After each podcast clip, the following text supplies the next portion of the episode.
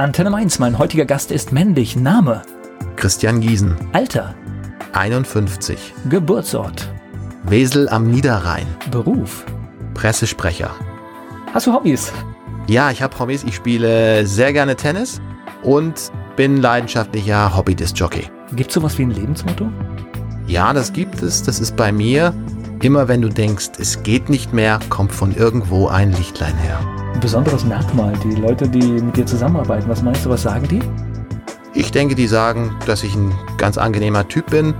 Ich gebe nicht so viel auf Sternzeichen, aber das, was man über die allgemeinen Charaktereigenschaften einer Waage, die ich bin, sagt, da ist ein bisschen was dran. Ich bin relativ ausgeglichen, gerechtigkeitsliebend, mit einem ordentlichen Sinn für Humor. Christian Giesen, mein Gast hier bei Antenne Mainz. Er ist der Pressesprecher von SW Verkehr und mein Gast hier bei Antenne Mainz, Christian Giesen ist da. Was war das? Niederwesel, Äh, Oberwesel? Wesel am Niederrhein. Erzähl mal, bist du da aufgewachsen auch? Nee, ich habe da keine aktiven Erinnerungen mehr dran. Wir haben als Familie in Wesel gewohnt, bis ich drei Jahre alt war. Und ich glaube, man sagt immer, dass man sich an Dinge erinnern kann. Das ist immer enger verbunden mit dem Spracherwerb. Naja, damals fing ich so an zu sprechen, also aktive Erinnerungen habe ich nicht mehr. Wir sind noch mal ein paar Mal hingefahren. Meine Großeltern haben noch eine Zeit da gewohnt, dass ich noch mal ab und zu da war. Es sind aber sehr wenige Erinnerungen.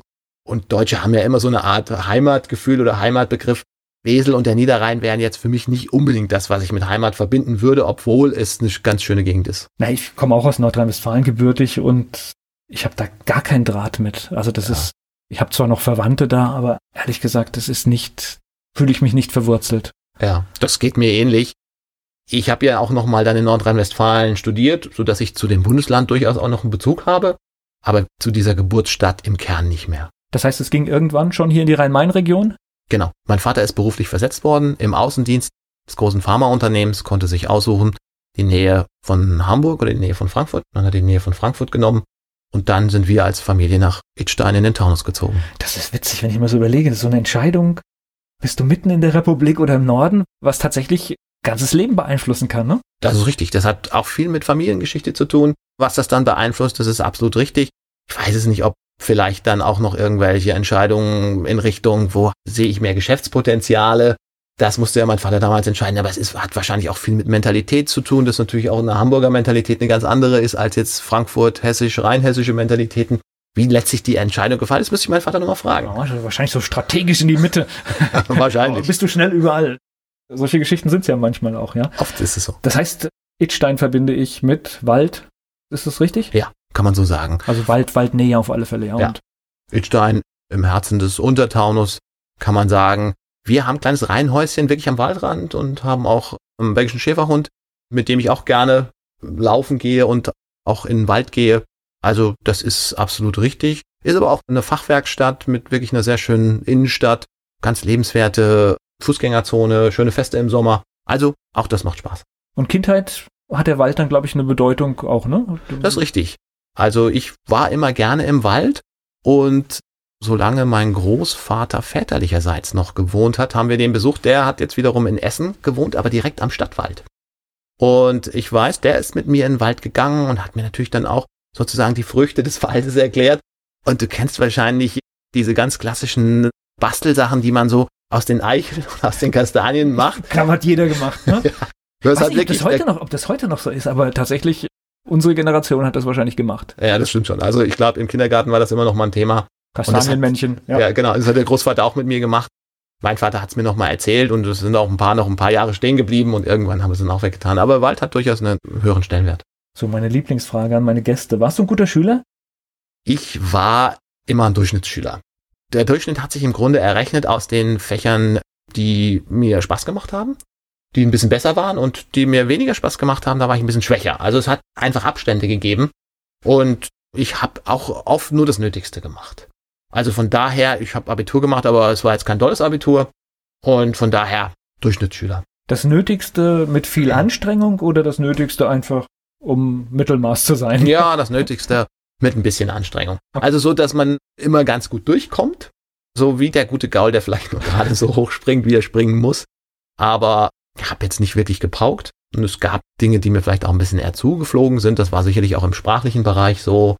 Und es ist ja auch nachher beruflich in die sprachliche Richtung gegangen und dafür interessiere ich mich auch sehr.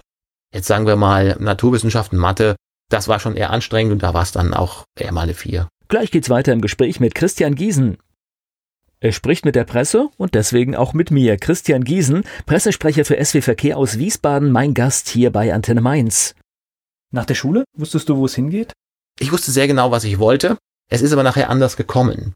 Ich wollte wirklich auch richtig gerne zum Radio und habe auch viel dafür getan, dass es nachher mal in Anführungszeichen eine Karriere beim Radio wird. Es ist aber ganz anders gekommen. Also ich habe sehr genau gewusst, was ich wollte. Das ist aber heute auf alle Fälle schon mal eine Radiosendung wieder zusammen. Ne? Das genau. ist ganz witzig. Ja, wie zu den Wurzeln zurück. Weil wir beide haben schon eine frühe Begegnung gehabt tatsächlich in dieser Zeit, denn wir haben uns mal in Wiesbaden bei Radio Klinikfunk sind wir uns über den Weg gelaufen. Das ist gerne richtig, was du sagst, Volker.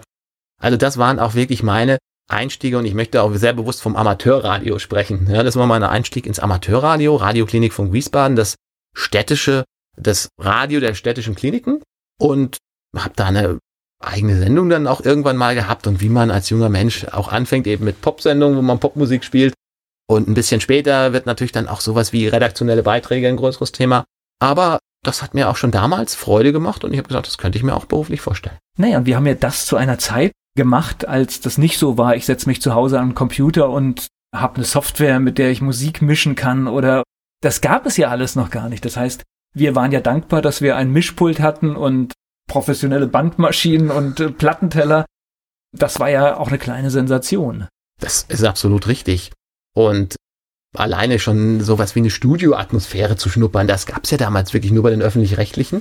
Und dass du das im Krankenhaus hast, ich fand das auch wirklich richtig toll. Ich glaube, das Mischpult war auch, das war auch tatsächlich, glaube ich, aus irgendeinem Studio ein ausgemustertes, aber hat halt alles gekonnt, ja. Genau, also da haben an uns als Verein auch wirklich mal was ganz Gutes getan und da ein großes, gut funktionierendes Mischpult hingestellt mit Fernsteuerung auch noch. Ja, ja aber war, Eben, du konntest den Regler hochziehen und dann ging die Platte los. Ne? Genau. Das war ganz gut und ich erinnere mich auch noch ganz gut daran.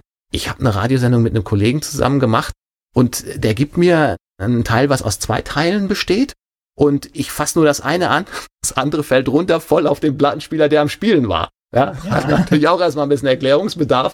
Da haben wir eine andere Platte gespielt. Aber so war das eben auch manchmal. Und du hast jetzt so Amateurradio gesagt. Tatsächlich habe ich das sogar schon fast einen Schritt anders erlebt, weil für mich war das die Vorstufe für die professionelle Arbeit im Radio, was da passiert ist. Das ist auch richtig. Es war natürlich eine Vorstufe. Dieser Ausdruck des Amateurradios, ob er jetzt gerecht ist oder nicht für Radioklinik Funk, kommt natürlich aus einer Zeit, wo manche Leute eher so in diesen Kategorien eines offenen Kanals gedacht haben. Und du konntest natürlich damals noch alles Mögliche ausprobieren, was in der heutigen Zeit des Radios nicht mehr denkbar wäre sowohl was Länge angeht oder vielleicht auch äh, was Flapsigkeit angeht oder überhaupt machen, auch, ja, ja, oder auch Musikmischungen. Im großen Sonntagswunschkonzert lief der Gefangenenchor von Nabucco und danach hat man Pop-Hit und dann kam vielleicht ein deutscher Schlager. Der ja. Gefangenenchor lief übrigens jeden Sonntag. Ja, genau. Egal, war diese Wunschmusik, sondern genau. egal, das lief 52 Wochen, ich weiß ganz, war immer dabei. Es ja. war der Renner in dieser Sendung. Also ich habe das auch wie oft gespielt ja, und all, deshalb All Charts, ja. ist der mir auch noch so so präsent.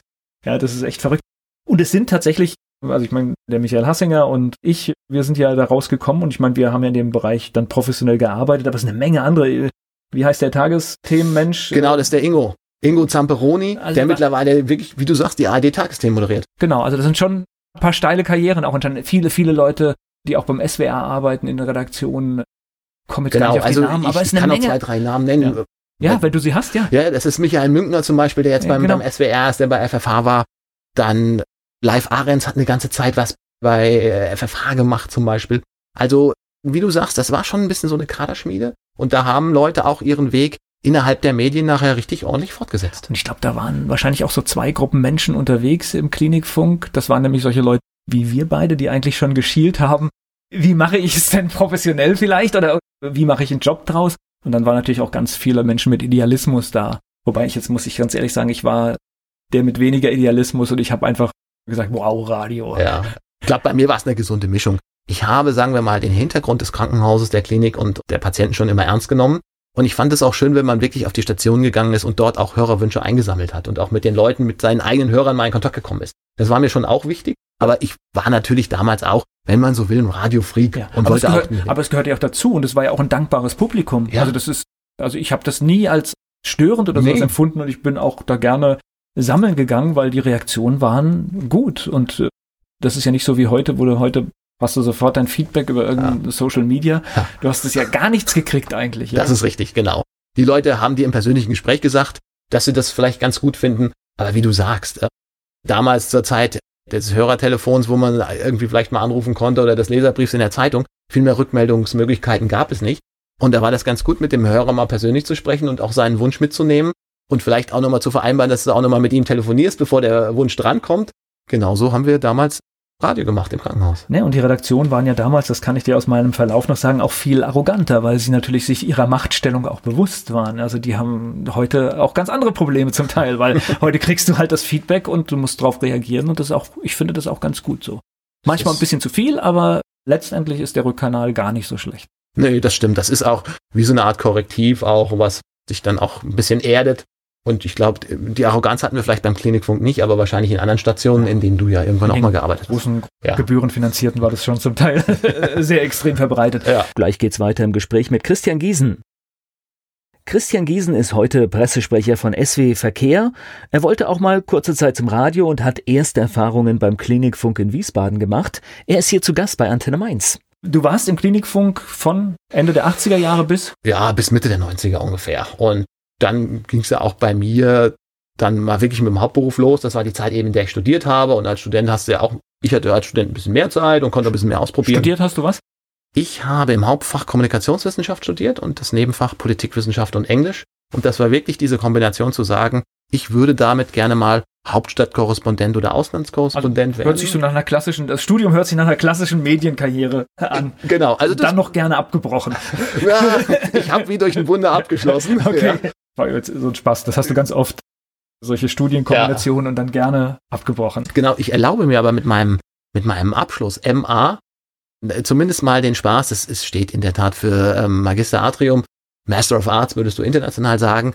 Bei mir steht es für mehrmals angetreten. Also ich habe es nicht gleich beim ersten Mal geschafft, aber ich habe es angeschlossen. Gut, aber das Schöne ist, hättest du es nicht gesagt, das wird ja eigentlich gar keinen mehr interessieren, oder? Nein, aber es ist auch mehr ein Wortspiel, als ich ja. habe es beim ersten Mal geschafft. Okay, gut, alles klar. gut, so soll es auch sein. Das ist Idealfall eigentlich, ja. Genau. Warum hat das mit dem Radio nicht funktioniert? Einfach äh, zu viele Leute gerade da und. Ja, genau. Ich bin geburtenstarker Jahrgang und ich denke mal, ich habe immer in der Reihe gestanden mit 200, 250 Leuten und dass du dann vielleicht einer von drei bist, die so einen Volontariatsplatz bekommen, die natürlich sehr, sehr begehrt sind bei den großen Sendern, heute, die auch. Also äh, nicht mehr ganz so stark, aber ja. selbst heute ist der Ansturm immer noch deutlich höher, ja. als Plätze da sind, ja. Ja, genau. Und das war sicherlich damals auch so. Dann gab's vielleicht beim einen Sender nochmal ein Auswahlverfahren und dann hat man vielleicht im Auswahlverfahren in einem Teilbereich nicht genug Punkte gemacht oder so. Also woran es genau gelegen hat, das hast du ja dann auch nie erfahren. Ich wäre gerne in die Richtung gegangen, ich bin damals dann äh, im Endeffekt nicht genommen worden. Okay. Das heißt aber, du hast was anderes gemacht. Das ist richtig, genau. Ja, also bei mir ging es dann mit der allerersten Stellung los. Die war total spannend. Ich habe ein Jahr für die amerikanischen Streitkräfte gearbeitet. Das war mein allererstes Berufsjahr. Und man unterscheidet ja im Englischen zwischen diesen beiden Disziplinen Public Affairs und Public Relations. Das eine würdest du im Grunde Public Relations als klassische Öffentlichkeitsarbeit und Pressearbeit und Public Affairs ist mehr so die politische Kommunikation. Und bei der politischen Kommunikation hast du dann auch eben mit Politikern zu tun. Und dann war ich eine Art Repräsentant der amerikanischen Streitkräfte, der gucken sollte, dass die in den deutschen Medien auch stattfindet und der auch ein bisschen was für die deutsch-amerikanische Freundschaft tun sollte in Wiesbaden.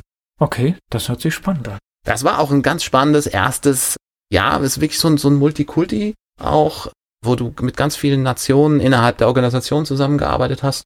Und ich hatte ein Auslandssemester in England gemacht, habe also ordentliches Englisch mitgebracht und die haben jemanden mit Englisch, Englisch gesucht, der aber Deutsch als Muttersprache hat. Und so habe ich da eben so, so ein bisschen vermittelt. Und wahrscheinlich. Aber die haben nicht nur jemanden gesucht, der Deutsch als Muttersprache hat, sondern denen ging es wahrscheinlich auch um, dass du die Kultur verstehst, dass, also dass du alles verstehst. Genau, ja. genau. Also im Grunde ist es natürlich ein Gesamtpaket. Ja. Das war jetzt, nennen wir es mal die technische Anforderung. Okay. Aber es geht natürlich auch wirklich darum, dass du kulturell verstehst, wie die Deutschen ticken und das im Zweifelsfall auch im Amerikaner mal erklären kannst, der natürlich anders tickt.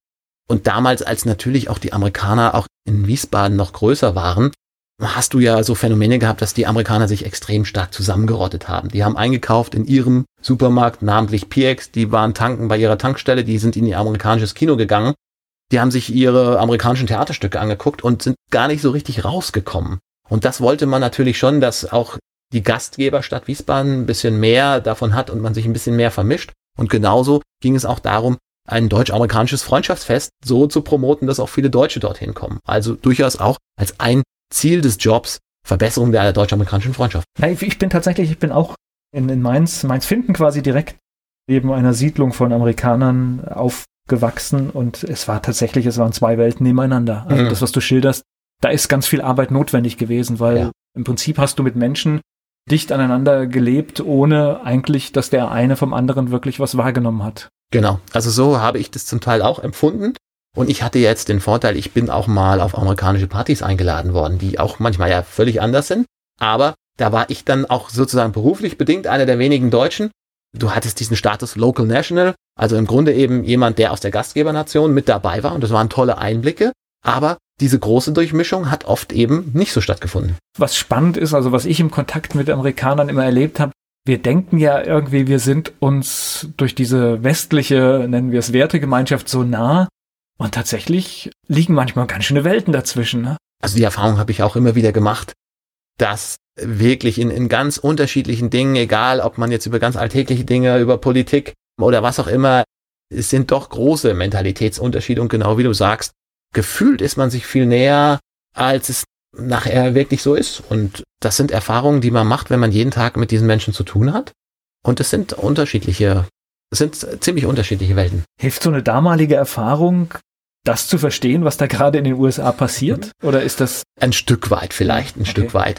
Ich habe natürlich jetzt sehr viel mit Angehörigen des Militärs zu tun gehabt. Auch das ist nochmal ein bisschen speziellere Gruppe, sagen wir mal, innerhalb der USA. Und natürlich sagen wir mal, auf diesen einfachen Dienstgraden, das, was wirklich so die, die Stufe eines GIs ist, das sind natürlich auch nicht unbedingt die, die Menschen, die am besten gebildet sind.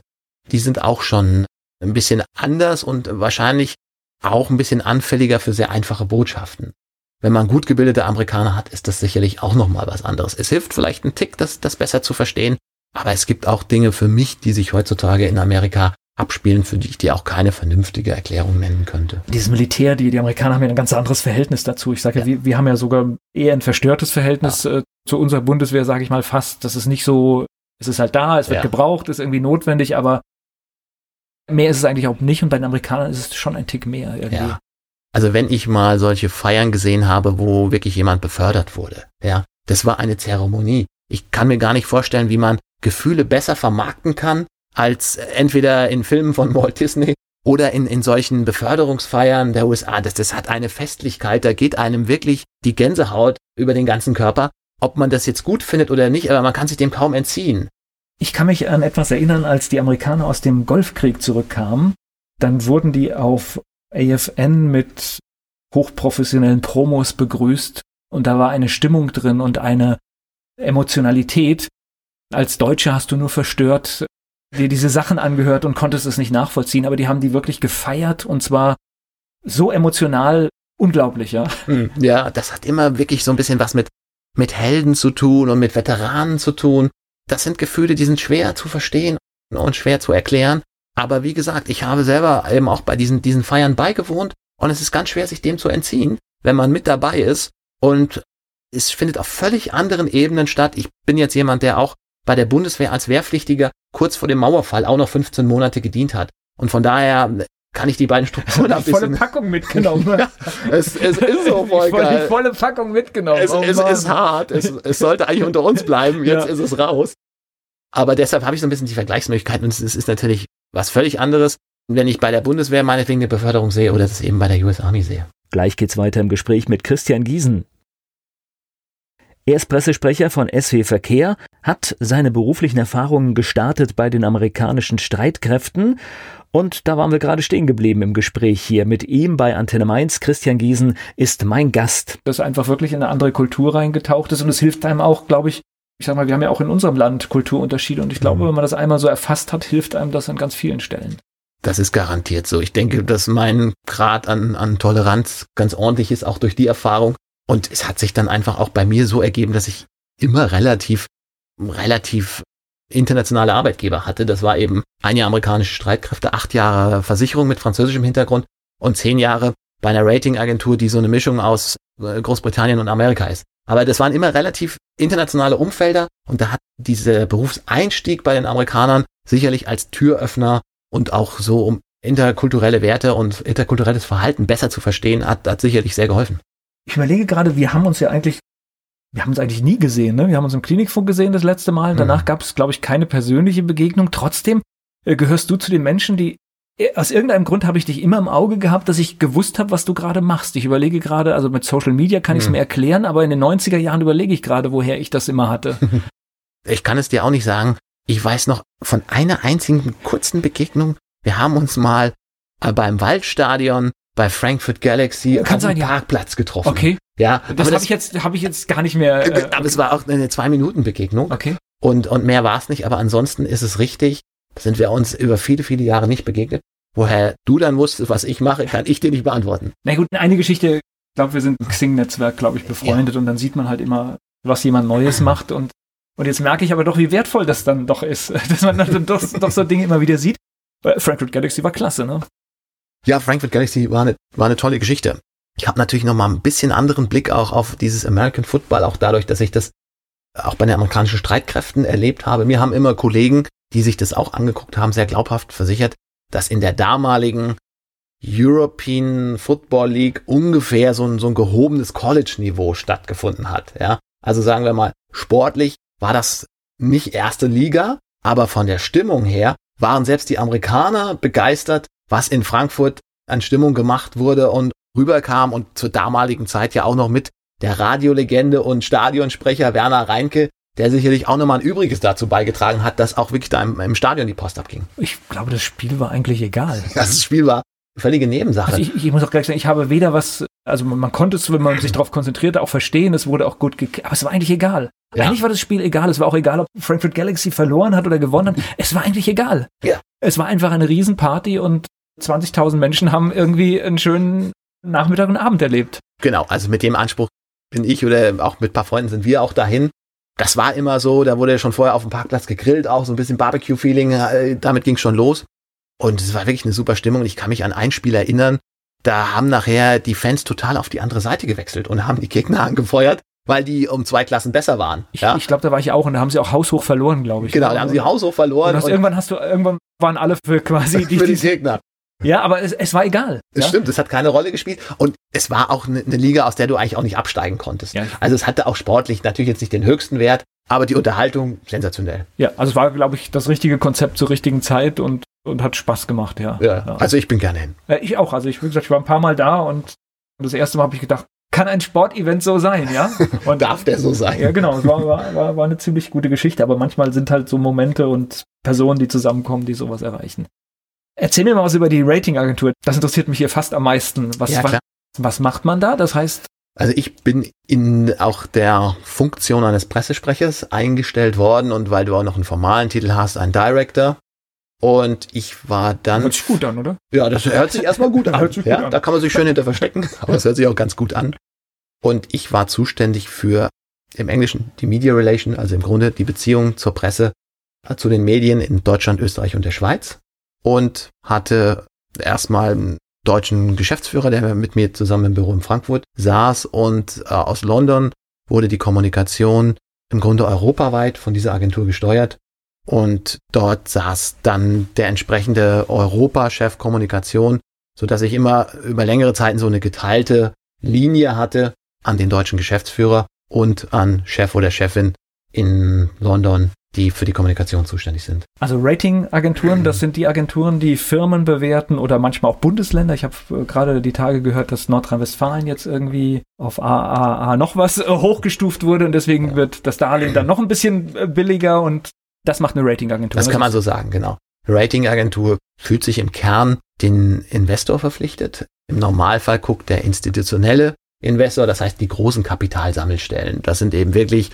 die Banken, das sind die großen Vermögensverwalter, das sind vielleicht auch die großen Krankenkassen, das, was man Asset Manager nennt, die Fonds, die, die gucken auf diese Ratings im Schwerpunkt und machen auch ihre Risikosteuerung mit über diese Ratings. Das ist, sagen wir mal, so die Grundfunktion. Da gibt's auch den Kleinanleger, der da mal hinguckt.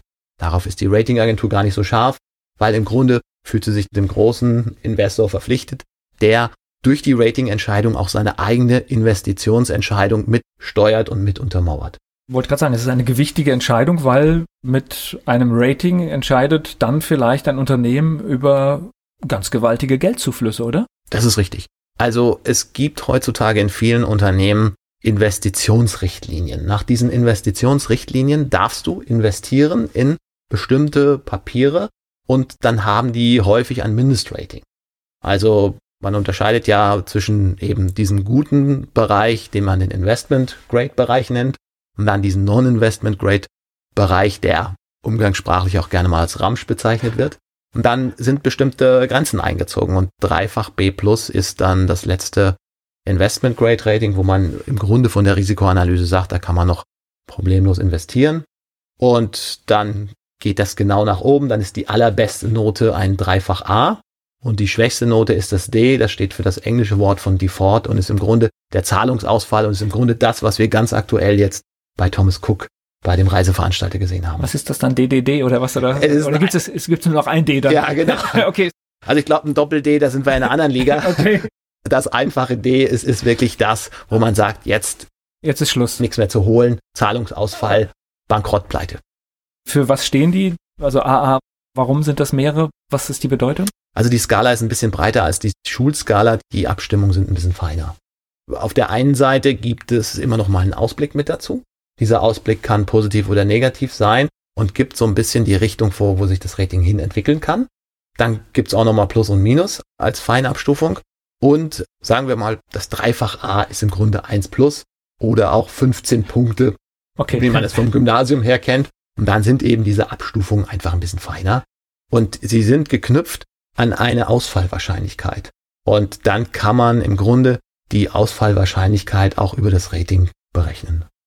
Und jetzt überlege ich, wozu braucht eine Ratingagentur einen Pressesprecher? Das ist ja eigentlich erstmal so eine, man bewegt sich ja da in so einer Blase, sage ich einfach mal. Man macht Sachen für Unternehmen, man macht die Einschätzungen, aber aus irgendeinem Grund musste man mit der Presse sprechen. Das ist richtig. Natürlich kamen immer wieder Anfragen von der Presse und die haben sehr gerne die Analysten interviewt. Und so ein Analysteninterview, da war ich dann derjenige, der es einfach mit vorbereitet hat und natürlich sind diese Interviews auch völlig tagesaktuell, je nachdem, wenn es jetzt wieder zum Beispiel einen neuen Skandal bei der Deutschen Bank gibt und die haben wieder bei irgendwelchen Finanzgeschäften, sagen wir mal, gegen objektive Regeln verstoßen, dann würde unser Analyst sowas möglicherweise erklären können, warum das so ist und würde auch sagen, das hat eine Bedeutung für die Bonität, also für die Finanzkraft der Deutschen Bank. Das schadet der jetzt nachhaltig oder man sagt, so wild ist es nicht. Die kriegen jetzt zwar vielleicht auch irgendeine Millionenstrafe, aber auf die Gesamtbilanz der Bank bezogen tut ihr das nicht weh. Peanuts, wenn wir von der Deutschen ja, Bank sprechen. Wenn man das bedeutet aber, dein Job war im Prinzip, weil es so wichtig ist, wenn jemand etwas zu einem Rating erzählt, dass man dann auch im Prinzip schaut, dass man mit dem richtigen Werkzeug dabei ist, dass man nicht durch eine flapsige Formulierung etwas auslöst, was eigentlich gar nicht ausgelöst werden soll. Genau, das ist wirklich Kern der Rolle. Das heißt, sehr häufig, wenn wir telefonische Interviews gemacht haben oder auch für Zeitungen, geht es ja eben auch darum, diese Zitate abzuschicken, diese Zitate zu kontrollieren. Dadurch, dass wir in einem sehr internationalen Umfeld gearbeitet haben, habe ich häufig mit internationalen Analysten zusammengearbeitet oder natürlich auch mit internationalen Medien. Also am Frankfurter Finanzplatz sind natürlich auch Korrespondenten von einem Wall Street Journal oder von der International Herald Tribune oder der Financial Times oder was auch immer. Und die sind dann eben die Deutschland- oder die Frankfurt-Berichterstatter. Und dann haben die natürlich auch Fragen zur Deutschen Bank, sprechen mit dem ersten Analysten von Fitch, der zur Deutschen Bank dann eben auch was sagen kann. Und das erscheint dann am nächsten Tag gedruckt oder vielleicht auch schon eine halbe Stunde später online auf der Seite meinetwegen vom Wall Street Journal. Und dann ist das Zitat unseres Analysten, damals muss man sagen, unseres des Analysten von Fitch mit dabei. So funktioniert das. Aber siehst du, so, so ist das tief drin, ne? Wenn ja. man wieder so ein bisschen drüber nachdenkt, dann merkt man, wie man sich eigentlich mit irgendetwas identifiziert hat und wie man in so einer Rolle drin war. Gleich geht's weiter im Gespräch mit Christian Giesen hier bei Antenne Mainz. Christian Giesen ist Pressesprecher bei SW Verkehr. Viele Jahre hat er diese Funktion auch für eine Ratingagentur ausgeführt. Er ist mein Gast hier bei Antenne Mainz. Hast du denn Börsenkurse in der Zeit völlig anders dir angeschaut? Kann man so nicht sagen. Also zunächst mal muss man vielleicht noch erklären, also ich habe es zehn Jahre gemacht. Das waren auch zehn wirklich interessante Jahre. Und so ein Rating guckt auf die Kreditseite. Und du hast also einmal die Kreditseite und die Eigenkapitalseite. Die Eigenkapitalseite ist im Grunde das, was wirklich klassischerweise Börse ist. Und Kredit ist immer das, was du an Schulden hast. Und deshalb sind Ratinganalysten klassischerweise Kreditanalysten. Da guckt man auch mal ein bisschen halbherzig auf den Börsenkurs. Es ist aber eigentlich der Teil, den man klassischerweise nicht mit analysiert. So, dass mich auch selbst persönlich die Börsenkurse eher halbherzig interessiert haben, weil sie im Grunde nicht im Kerngeschäft der Ratingagentur liegen. Kriegt man trotzdem einen Einblick in Unternehmen, die man sonst nicht beachtet? Das ist in der Tat so. Unsere Analysten haben natürlich absolut vertrauliche Informationen gehabt. Das ist auch ganz normal, dass sie die bekommen. Und die fertigen dann ja auch Ratinganalysen an. Diese Analysen werden dann eben von anderen Analysten oder Investoren auch gelesen. Da wird aber auch sehr eng mit demjenigen, der analysiert worden ist, abgestimmt, was nachher da rein darf und was nicht. Und da kann es natürlich auch immer mal sein, dass man vielleicht was Vertrauliches im ersten Schritt in den Bericht reinschreibt. Der wird aber natürlich nochmal gegengelesen. Und dann sagt eben der Kunde, der das Rating hat, nee, das geht zu tief rein. Das müsst ihr rausnehmen. Also man ist sehr eng an sehr, sehr vertraulichen Informationen dran. Und sagen wir mal, das Risiko, was theoretisch bestehen würde, ist auch, du könntest so eine Art Insiderhandel machen. Also wenn das Verhältnis zum Beispiel zwischen einer Bank, die ein Rating hat, und der Ratingagentur wirklich gut ist, kommt die Bank einen Tag vorher oder einen halben Tag vorher an und sagt, ich muss morgen zum Beispiel eine Gewinnwarnung rausgeben, ich gebe morgen eine Fusion bekannt, gebe morgen einen Zukauf bekannt. Ihr könnt es jetzt schon mal von mir wissen und ihr könnt schon mal gucken, was das für unser Rating bedeutet. Also du hast manchmal Informationen vielleicht mit 12, 24 Stunden Vorsprung. Der Analyst hat es, aber natürlich gibt es ganz strenge Auflagen. Also darf definitiv nicht benutzen. Nein, also genau. intern benutzen, um schon mal anzufangen zu rechnen. Aber wenn das irgendwo rauskommen würde, wäre das im Grunde das Todesurteil für die komplette Agentur, für den Analysten sowieso. Und das würde also erhebliche negative Konsequenzen nach sich ziehen. Also im Prinzip ein Job, wo auch Vertraulichkeit eine ganz große Rolle spielt. Das ist erstmal im Rahmen dieser Analyse absolut so. Das, worauf man sich nachher einigt, das soll natürlich dann auch in die Welt, aber das muss eben wirklich dann auch das abgestimmte Ergebnis sein. Ist das ein 9-to-5-Job? Meistens nicht. okay. Ja. Also ich war morgens nicht so früh im Büro, sagen wir mal, aber so halb neun, neun war ich da. Aber ich war schon auch ein bisschen länger da, sagen wir mal im Schnitt. So die ersten Jahre war ich 19.30, 20 Uhr so rum zu Hause. Und du hast natürlich eine ganze Reihe von diesen Finanzplatztreffen, wo du dich mit den Journalisten triffst und wo du natürlich auch wirklich diese vertraulichen Gespräche führst, diese Hintergrundgespräche führst, wo du vielleicht irgendwas, was du selber mal als Marktgerücht gehört hast, mal weitergibst, wo, wo der dir was erzählt. Und das ist halt auch wirklich ganz wichtig fürs Netzwerk, das zu haben. Und so habe ich viele Abende auch natürlich in den besseren Hotels in Frankfurt zugebracht und natürlich auch Journalisten mit dem einen oder anderen gefüttert. Auch immer mit dem Wunsch oder der Hoffnung, dass sie vielleicht ein paar Tage später nochmal zurückkommen und sagen, das war eigentlich ganz interessant, können wir das nochmal vertiefen oder können wir mit dem Kollegen mal ein Interview machen. Also auch so funktioniert Pressearbeit. Ja klar. Ist in der Politik, glaube ich, ganz ähnlich. Da ja. läuft es auch so. Da gibt es eine ja. Information mal raus, damit das vielleicht, wenn es gebraucht wird, nicht vergessen worden ist. genau. Ich glaube, es ist eine ganz normale Geschichte. Ja, ich glaube, viele, viele Dinge funktionieren so. 1930 hat es auch was mit, dass, dass man dann irgendwie auch auf USA wartet manchmal oder sowas, aber hat es damit auch was zu tun? Das kann, das kann damit auch mal zu tun haben, ja. Also natürlich auf dem Höhepunkt der Finanzkrise. Und wenn man den jetzt mal so halbwegs festlegen will, würde man wahrscheinlich sagen, die Pleite der amerikanischen Bank Lehman war so der, der Höhepunkt der Finanzkrise. Da haben wir natürlich auch sehr, sehr viel mit den Kollegen in, in New York konferiert. Du hast Telefonkonferenzen gehabt und da musst du dich natürlich auch ein bisschen nach der Zeitzone dort richten. Und dann ist es natürlich immer eher mal ein bisschen später, bis diese Telefonkonferenzen stattfinden. Und dann wird es natürlich auch hinten raus ein bisschen später. Also das hast du jobtechnisch noch erlebt, Lehman, ja? Ja, das war ja 2008. Also meine Zeit war 2007 bis 2017. Zehn Jahre. Also und da war Lehman als Höhepunkt mit dabei. Als im Grunde als negativer Höhepunkt, aber. Ja, ist eigentlich äh, weiterhin unvorstellbar, dass sowas passieren kann, ne? Ja, also es ist ähm, absolut eine absolut schräge Geschichte. Wenn man so ein bisschen die Details von, von Lehman kennt, war es auch eine Verkettung von Umständen, wo auch, sagen wir mal, persönliche Ablehnung auch eine große Rolle gespielt hat, weil damals eben einen US-Finanzminister gab, der selbst aus der Riege der Investmentbanker kam und im Grunde dann auch der anderen Bank einen auswischen wollte, dadurch, dass er diese Bank nicht mit einer Auffanglösung gerettet hat. Also es spielen auch manchmal in, in der ganz großen Geld- und Finanzpolitik auch persönliche Dinge eine Rolle, weil, äh, sagen wir mal, eine Auffanglösung wäre immer noch denkbar gewesen, so wie ich das Ganze verstanden habe. Wäre, glaube ich, auch klug gewesen, weil ja. wir haben bis heute was davon. Das ist richtig, also, die Nachwirkungen sind bis heute zu spüren. Sehr, sehr heftig, ne? Ja, wir merken es, was weiß ich, jeder, der Klasse spart, merkt heute letztendlich immer noch ein Teil der Auswirkungen auch dadurch. Ja. Das, das kann man so sagen. Ja, das ist schon verrückt, wenn man sich das so überlegt. Ja, was das für Konsequenzen hat, ist extrem. Gleich geht's weiter im Gespräch mit Christian Giesen. Für eine Ratingagentur hat er gearbeitet in Frankfurt und wir haben schon erfahren, es wurde abends oft später.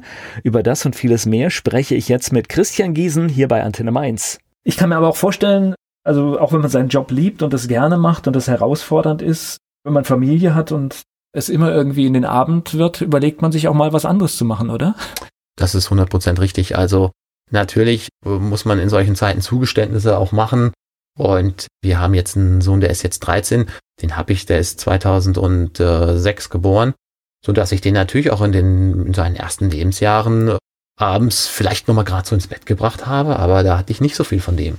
Und klar, dafür war der Job jetzt auch nicht so schlecht bezahlt, das ist natürlich auch wieder die Kernseite. Aber irgendwann kommt sicherlich auch mal der Punkt, wo man sagt, jetzt dürfen es auch mal vielleicht ein paar Stunden weniger und noch ein paar Euro weniger sein.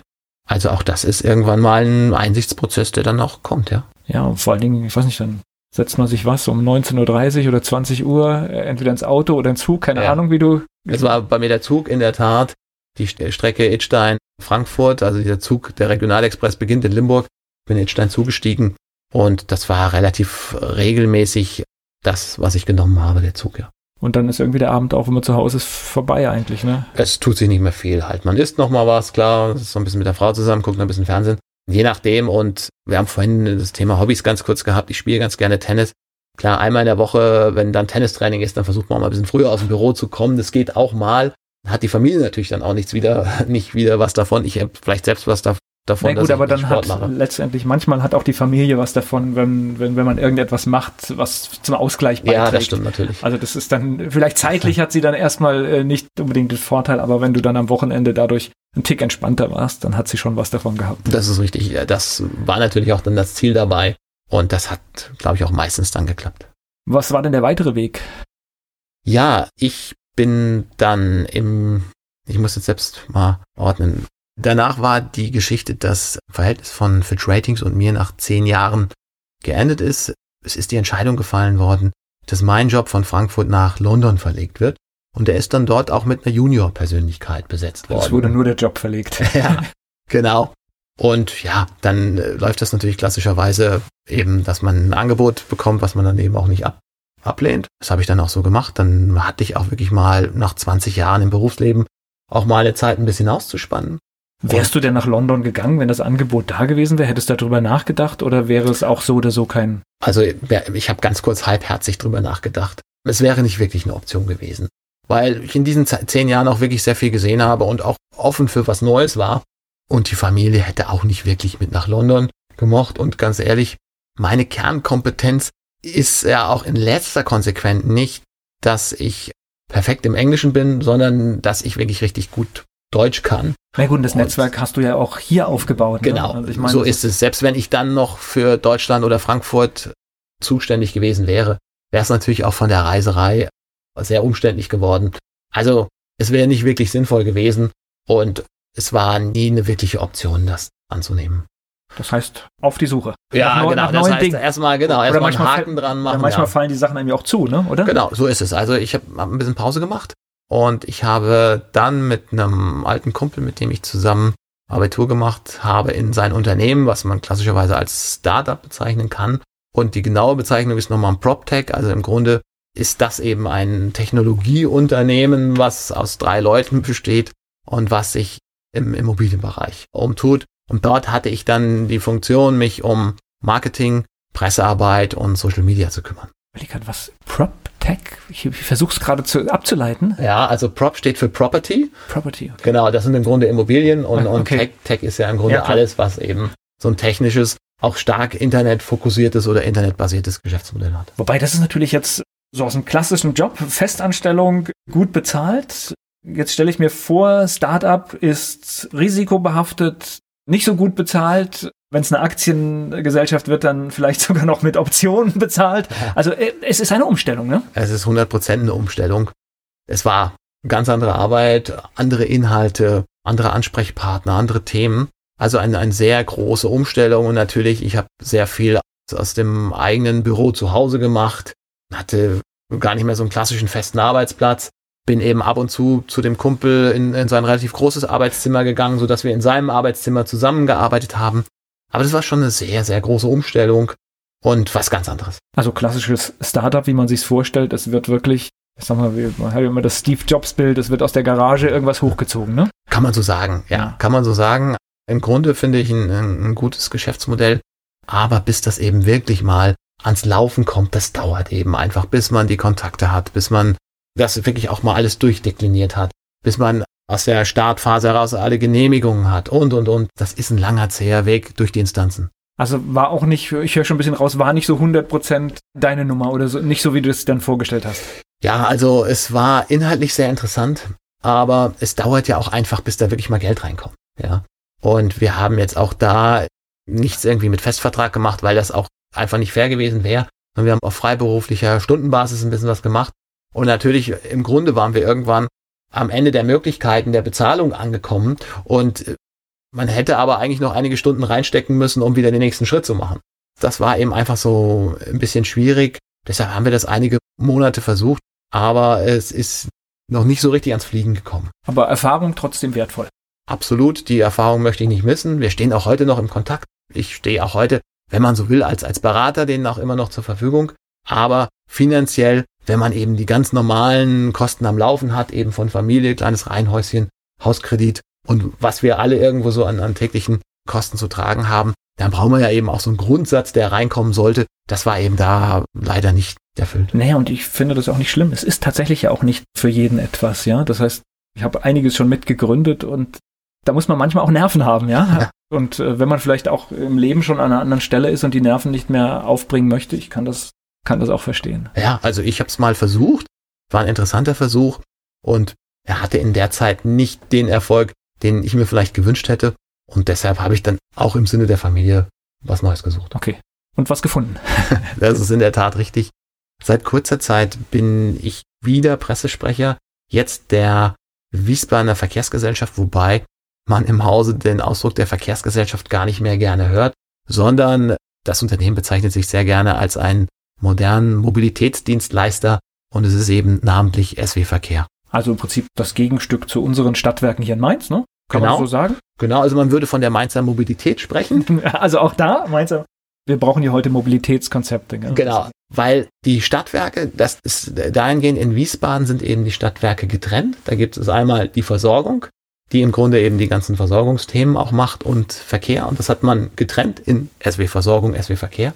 Und hier in Mainz, meine ich, sind es noch die gemeinsamen Stadtwerke unter einem Dach, die sich aber auch Mobilität Ehrlich gesagt, jetzt ich äh, weiß gar nicht, ob es so ist. Genau. Auf alle, also, Fälle, auf alle Fälle kommt es da so her, genau. Ja, ja. ja. ja. Genau, ich bin gesellschaftsrechtlich da jetzt auch nicht ganz, ganz sicher, wie die, wie die Kollegen aufgeteilt sind. Aber in jedem Fall in Wiesbaden hat man das eben mal getrennt. Gleich geht's weiter im Gespräch mit Christian Giesen. Er ist Pressesprecher für SW Verkehr. Christian Giesen, mein Gast hier bei Antenne Mainz. Und das heißt, du sprichst jetzt für die Mobilität in Wiesbaden. Das ist in der Tat richtig. Also, was an Wiesbaden die Stadt besonders macht, die hat das Ziel, eine sogenannte Green City zu werden. Green City bedeutet, dass man letztendlich einen emissionsfreien, also das heißt, es gibt keinen Ausstoß mehr von CO2 und es gibt auch keinen keinen Lärmausstoß, keine Lärmemissionen mehr. Wiesbaden will diesen Status einer Green City erreichen. Und dazu muss man natürlich im Grunde den kompletten öffentlichen Personennahverkehr umstellen. Das heißt, Dieselbusse, die jetzt heute noch in Betrieb sind, werden mittelfristig nicht mehr in Betrieb sein. Die werden ausgetauscht gegen Wasserstoffbusse und gegen Batteriebusse. Und das ist erstmal so ein, so ein vorrangiges Ziel. Wobei es eine große Vision, also das finde ich ja schon fast, das vermisse ich ja an vielen Stellen, wenn du jetzt einfach siehst, wo überall über Klima und diskutiert wird und was dann für Ergebnisse rauskommen. Aber das ist ja schon ein ganz großes Bild, was da steht. Das ist richtig.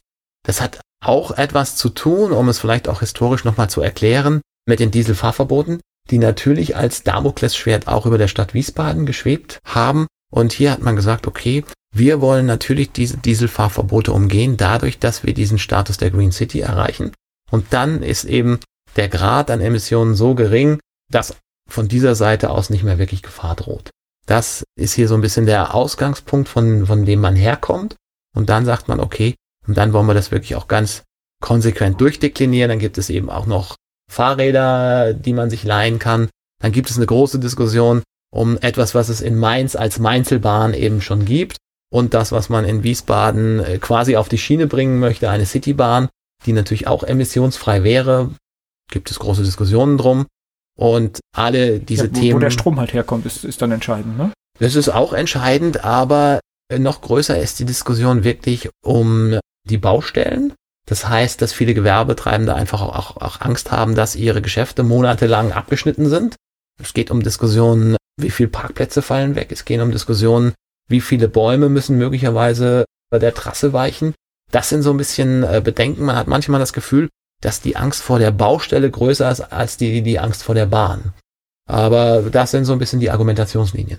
Also ich finde ja, bin jetzt nicht der ganz große Nutzer der öffentlichen Verkehrsmittel, aber ich, jetzt gerade diese, diese Mainzelbahn, es gibt einen Moment, wenn sie über die Autobahn fährt in Mainz und wenn mhm. du dann da, da vorbeifährst mit deinem Auto und diese Straßenbahn überquert die Autobahn, das ist der Moment, wo ich das Gefühl habe, Mainz ist eine Großstadt. Weil das gehört für mich zu Großstädten. Das hast du in vielen Städten, wo diese Nahverkehrszüge oder sowas fahren über die großen Straßen drüber. Mhm. Und das ist eine Stelle, ist zwar völlig unpassend eigentlich mhm. der Platz, aber das ist die Stelle, wo ich sage, das, das hat, mhm. das, das wirkt, ja. Schauen wir mal, ne? Das ist ja diese, da gibt's diese Diskussion, die Verbindung nach Mainz und das sind diese genau. Diskussionen, die da alle geführt. Genau, also da geht's wirklich auch ganz konkret um die Trassenführung, wo geht diese Trasse dran. In Mainz soll natürlich eine mögliche Citybahn angeschlossen werden an das bereits existierende Netz der Mainzelbahn. Da ist ja schon sehr viel Vorarbeit geleistet worden. In Wiesbaden gab es bis zu den 50er Jahren auch mal eine eigene Straßenbahn, die dann im Endeffekt dem ja, Individualverkehr weichen musste. Und jetzt im Rahmen dieses ganzen Themas äh, Klima, Dieselfahrverbote hat man diese ähm, Diskussion wiederbelebt und jetzt ist eben eine mögliche Option die Citybahn. Christian Giesen, mein Gast hier bei Antenne Mainz. Gleich geht's weiter. Christian Giesen ist Pressesprecher von SW Verkehr. Über seine Aufgaben spreche ich hier bei Antenne Mainz. Du sprichst aber über alle Themen, die im Prinzip das Unternehmen betrifft. Das heißt. Genau, das kann, kann von A bis Z alles sein. Heute hatte ich eine, eine Anfrage von der Kindertagesstätte. Da haben die Kinder im Moment das Projekt Bus und die wollen gerne mal den Betriebshof sehen und vielleicht mal eine Fahrt mit dem Bus mitmachen, die jetzt nicht vielleicht im öffentlichen Bereich ist oder so. Es ist von der Kindertagesstätte, die vielleicht einfach mal das Projekt Bus hat, eben bis zu den großen Themen. Ich habe jetzt heute nochmal ein Interview freigegeben, da ging es um das Thema autonomes Fahren, wo du eben auch so Kleinbusse hast, wo du gar keinen klassischen Fahrer mehr dabei hast. Also im Grunde sind alle diese Themen bei mir auf dem Tisch und alle möglichen Medien, die dann dazu auch Anfragen haben. Und das Verrückte ist ja, du sprichst ja über ein Thema, das irgendwie jeden auch betrifft, ne? Ja, also es, es sollte jeden betreffen, ja, weil im Endeffekt, man sieht es ja zu bestimmten Uhrzeiten, die städtische sind relativ nah am Kollaps zwischen 7 und 9 oder, oder zwischen 17 und 19 Uhr, wenn man in Wiesbaden da über die Ringe fährt. Da Ach, geht, sagen, da sind sich Wiesbaden und Mainz im Prinzip sehr ähnlich. Das ja. heißt, was morgens da reinfährt und gerade die großen Ringe, hast du recht, das ist eigentlich jeder, der morgens einen Termin in Wiesbaden oder Mainz hat, versucht es eigentlich, wenn er es kann, zu schieben oder sonst was, ja. Genau so ist es und da eben auch Alternativen anzubieten. Und natürlich auch städtebaulich hat man ja auch in den Wiesbaden ganz extrem aufs Auto gesetzt. Und das ist natürlich auch schwierig, das wieder rückzubauen. Wenn du jetzt wirklich dir das mal vorstellst, du kommst mit dem Zug an, kommst aus dem Bahnhof raus, bist auf diesem Bahnhofsvorplatz und dann guckst du auf eine, ich glaube, es sind acht Spuren, auf eine achtspurige Ringstrecke und da, je nach Uhrzeit, quälen sich eben die Autos und natürlich auch die Busse lang. Eigene Busspur gibt's ja wenigstens.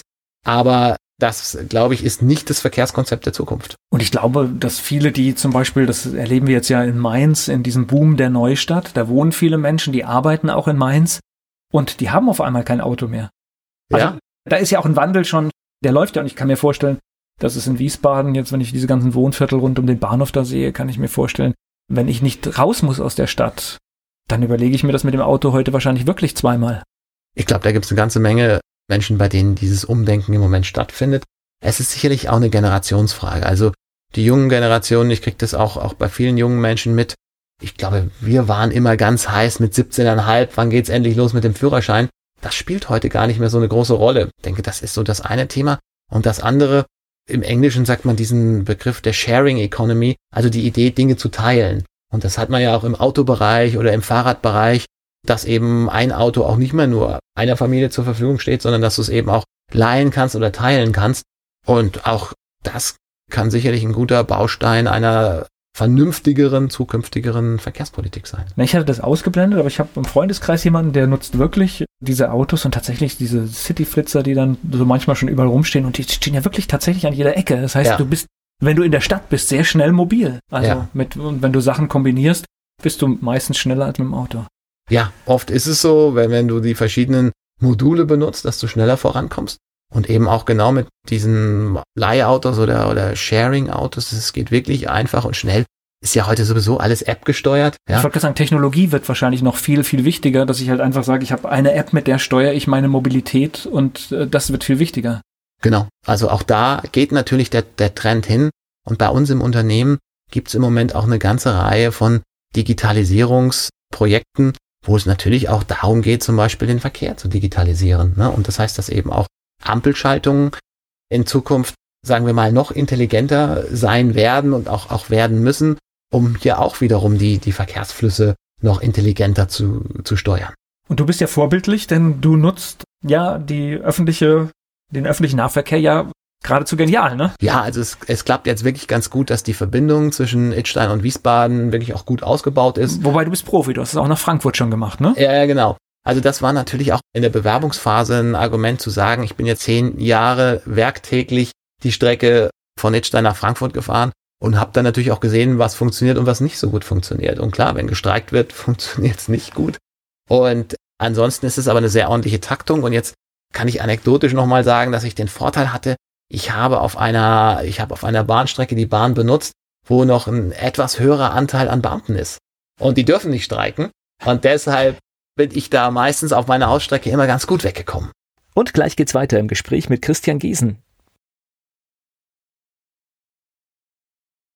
Er nutzt täglich den öffentlichen Nahverkehr auf der Fahrt zur Arbeit und nach Hause und somit spricht er als Pressesprecher von SW Verkehr über ein Thema, wo er sich wirklich auskennt. Christian Giesen ist da. Aber äh, ich finde es ist ein Unterschied, ob jemand über ein Thema spricht, von dem er selbst betroffen ist, das er täglich selbst erlebt, oder jemand, der es einfach nur als, als Job macht. Ne? Das ist schon ein Unterschied, oder? Das ist 100 Prozent so.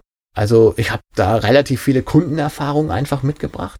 Und ich habe jetzt in den ersten Wochen, wo ich im, im neuen Unternehmen bei SW Verkehr bin, auch gesagt, ich möchte diese ganzen Dinge hier mal ausprobieren. Und das heißt, ich bin zum Beispiel schon mal eine Runde mit dem Bus über den Hof gefahren. Und das ist ganz witzig, weil, weil das Unternehmen eben auch eine eigene Fahrschule hat. Und dann sitzt der Fahrlehrer neben mir und sagt erstmal, Christian, hier auf dem Bus sind wir bei du, ich bin der Jürgen. Sag, Jürgen, super. So, Christian, das erste, was du wissen musst, Außenspiegel kostet 1000 Euro. Pass auf. okay. war, war eine schöne Ansage. Okay. Ja. Setzt ja. gar nicht unter Druck. Nee, überhaupt nicht. Ja. Naja, dann kriegt man so ein paar Funktionen eben mal erklärt, ja, und dann sind wir ein paar Runden über den Hof gefahren. Und das gibt einem ein kleines Gefühl dafür, was auch der Busfahrer wirklich im brutalen Stadtverkehr für eine Leistung erbringen muss. Im Zweifelsfall auch, wenn er dann eben noch, noch ein Ticketverkauf oder Ticketkontrolle noch, noch mit dazu hat.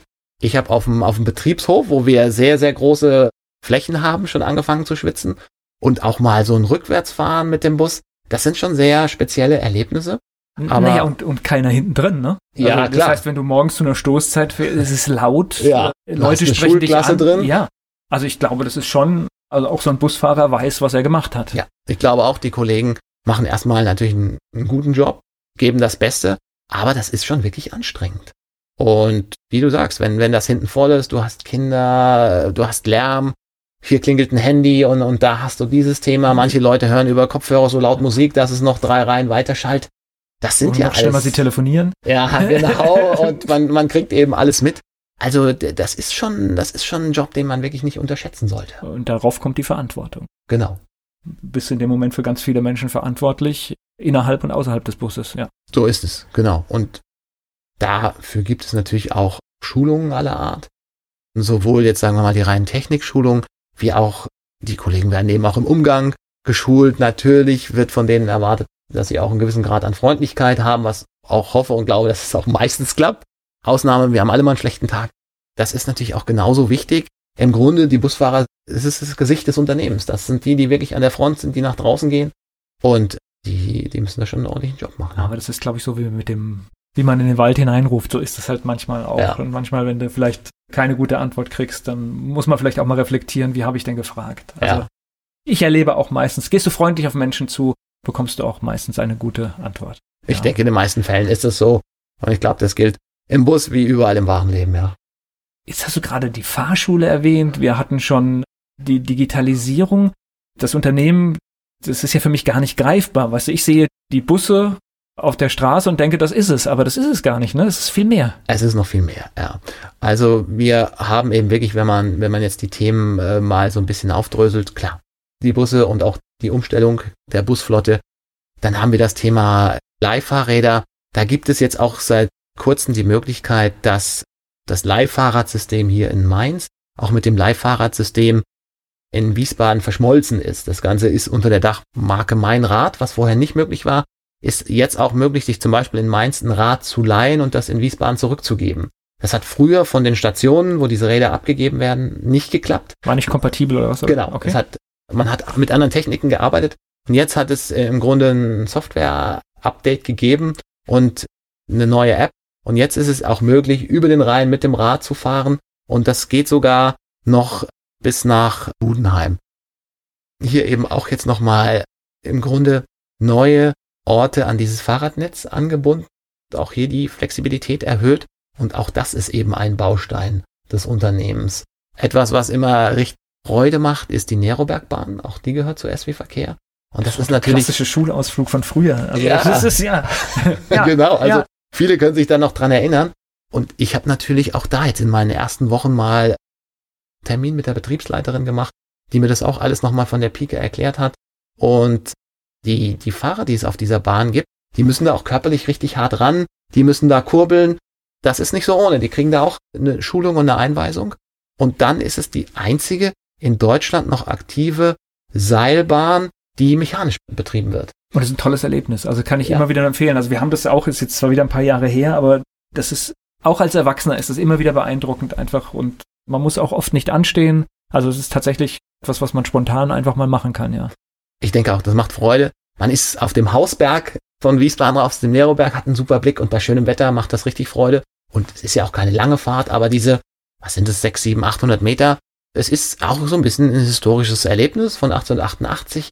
Es ist die Bahn und im Kern ist sie noch so, wie sie eben auch damals konzipiert wurde. Genau. Hochfahren und gemütlich runterlaufen ist meine Empfehlung. ja, so kann man es machen. Ja, genau. Das ist, das ist schon, schon spannend. Ne? Aber das, das sieht man gar nicht, aber gehört natürlich auch zum Betrieb und ist natürlich auch das ist ja eine Mischung aus, also ist zum einen ist es auch ein Mobilitätskonzept, aber das ist natürlich ja auch etwas, das ist ja schon fast Kultur. Ja. Genau, also es ist auch eines der Wahrzeichen der Stadt und die Stadt stellt das natürlich auch ganz gerne nach vorne.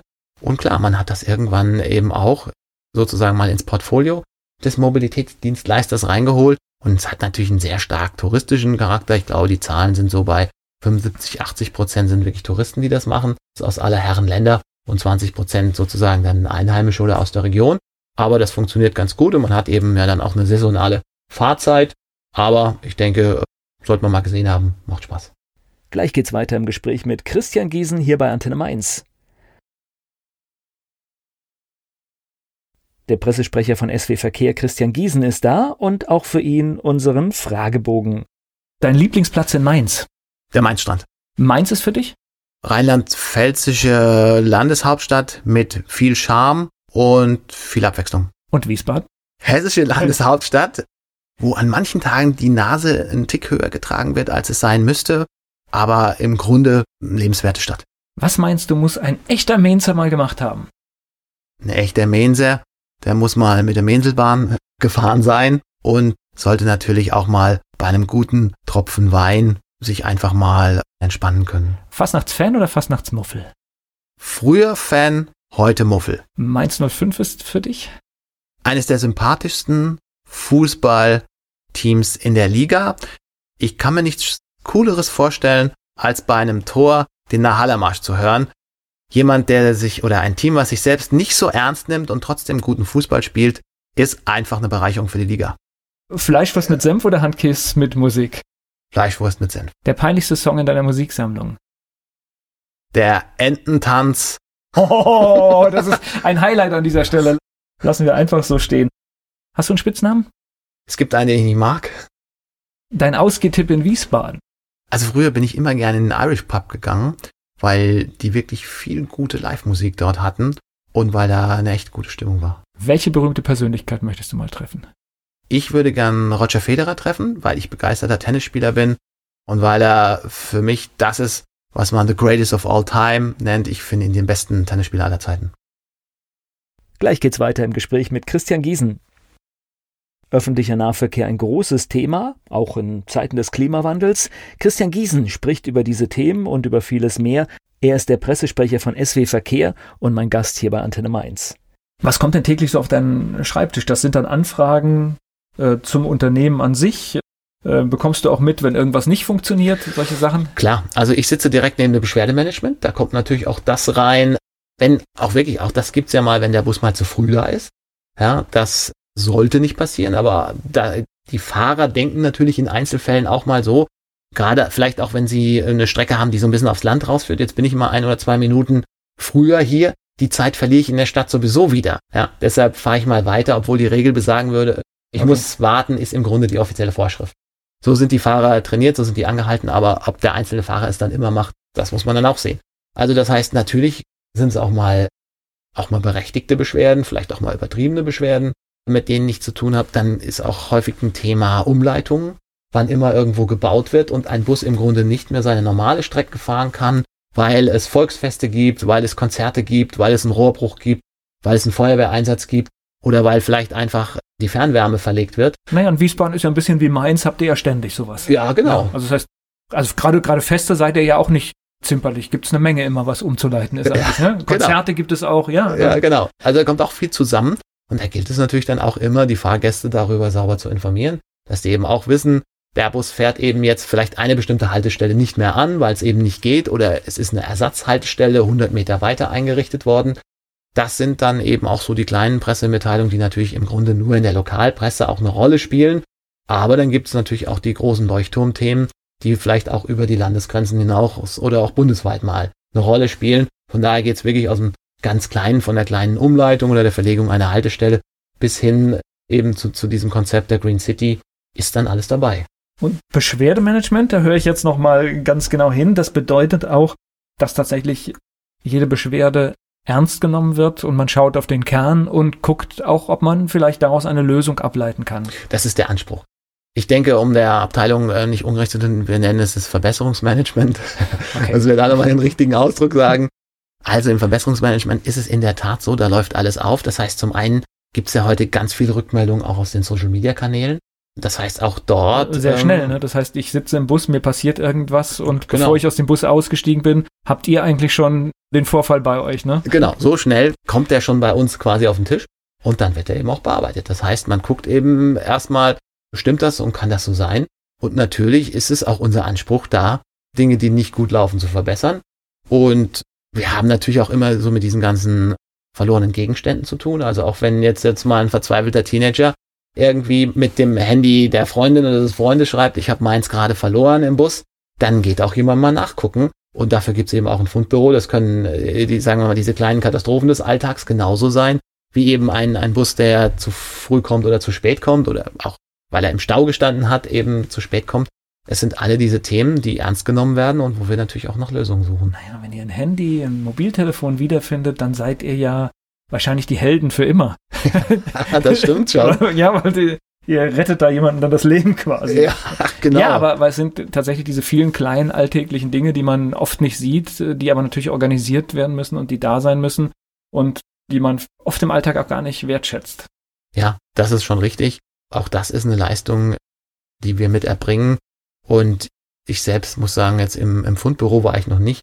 Aber was mir die Kollegen so erzählen, die Palette von Dingen, die vergessen wird, das geht eben wirklich, oder sagen wir mal vergessen und verloren werden, das geht von den kleinen Dingen des Lebens, wo einem vielleicht irgendwie, sagen wir mal, ein einzelner Schlüssel aus der Hose fällt, bis zu großen Dingen, die dann oben im Gepäcknetz liegen bleiben, dass jemand, äh, ich spitze es jetzt mal zu, vielleicht gerade einen, Fernseher gekauft hat, einen, einen riesen äh, Bildschirm macht den oben rein, setzt sich erstmal gemütlich hin und beim Aussteigen lässt dann drin. Ja. ja also in dieser kompletten Bandbreite spielt sich das ab und natürlich sind Leute dankbar, wenn sie ihre verlorenen oder vergessenen Sachen wieder bekommen und auch darum kümmern wir uns. Aber spannend, das heißt, du tauchst jetzt, gut, Fundbüro hast du gesagt, äh, bist du noch nicht gewesen, aber du tauchst dann echt ins Unternehmen ein und schaust dir alles an und guckst, wie tickt das, wie funktioniert das. Mhm. Äh? Also ist mein Anspruch, das alles mal ausprobiert zu haben. Das heißt zum Beispiel, so ein Fahrrad habe ich eben auch mit der App mal durchgespielt, dass ich das auch selber mal öffne. Die App hat dann die Funktion, die kann das Schloss öffnen. Wir haben das, also ich nutze genau. es nicht viel, aber tatsächlich, es gibt manchmal es gibt manchmal Situationen, du bist in der Stadt und freust dich darüber, dass du jetzt sagst, ach komm, ich nehme jetzt gerade das Fahrrad und fahre die drei ja. Straßen, ja. Genau. Also ich bin mit dem Fahrrad mal eine Runde gefahren, habe hab die App mal ausprobiert. Klar, mit dem Bus fahre ich ohnehin auch zu Terminen innerhalb der Stadt. Nerobergbahn jetzt mal ausprobiert, mit dem Bus über den Hof gefahren. Das ist schon auch ein Anspruch an mich als Sprecher, dass ich nicht nur über die Dinge jetzt so aus dem, sagen wir mal, aus dem Turm erzähle, sondern ich will es eben auch alles mal getestet haben. Am schönsten ist immer, wenn ich sagen kann, getestet und für gut befunden. Das ist auch bei den meisten Dienstleistungen so, dass immer mal was schief läuft. Ist auch so. Aber da habe ich als Sprecher eben auch den Anspruch zu sagen, ich kann da ein bisschen mitreden. Ich habe beim Mittagstisch da mal drüber erzählt und habe dann auch den einen oder anderen Kollegen oder Kollegin, ja Mensch, ich bin jetzt 20 Jahre hier bei SW Verkehr, aber ich bin noch nie mit der Nerobergbahn gefahren. Oder mit dem Bus über den Hof fahren, hätte ich auch mal Lust, aber ich habe mich noch nie angemeldet. Ja, und ich habe es nach ein paar Wochen gemacht. Und das ist aber auch wichtig für mich und ja, für mein Selbstverständnis. Ja, glaube ich auch, weil, weil natürlich äh, Dinge bekommen ja ein Gesicht. Das heißt, wenn du eine Anfrage hast und du weißt, was weiß ich, sei es, dass ein Bus äh, irgendetwas gemacht hat und dann kannst du es vielleicht verstehen, weil du einfach mal eine Runde gefahren bist und hast ein Gefühl dafür. Genau, also beim Bus geht's ja auch wirklich manchmal vielleicht auch mal um Bremsmanöver, die nicht zu vermeiden sind, aber durch das Bremsmanöver sind es ja vielleicht auch gerade die Fahrgäste, die auf dieser Freifläche stehen, wo jetzt zum Beispiel auch die Fahrräder stehen oder wo eben auch die Kinderwagen stehen und manchmal stehen ja auch Leute da, das ist ja auch völlig okay. Und der Bus muss heftig bremsen, dann können natürlich auch Leute mal umfallen, ja.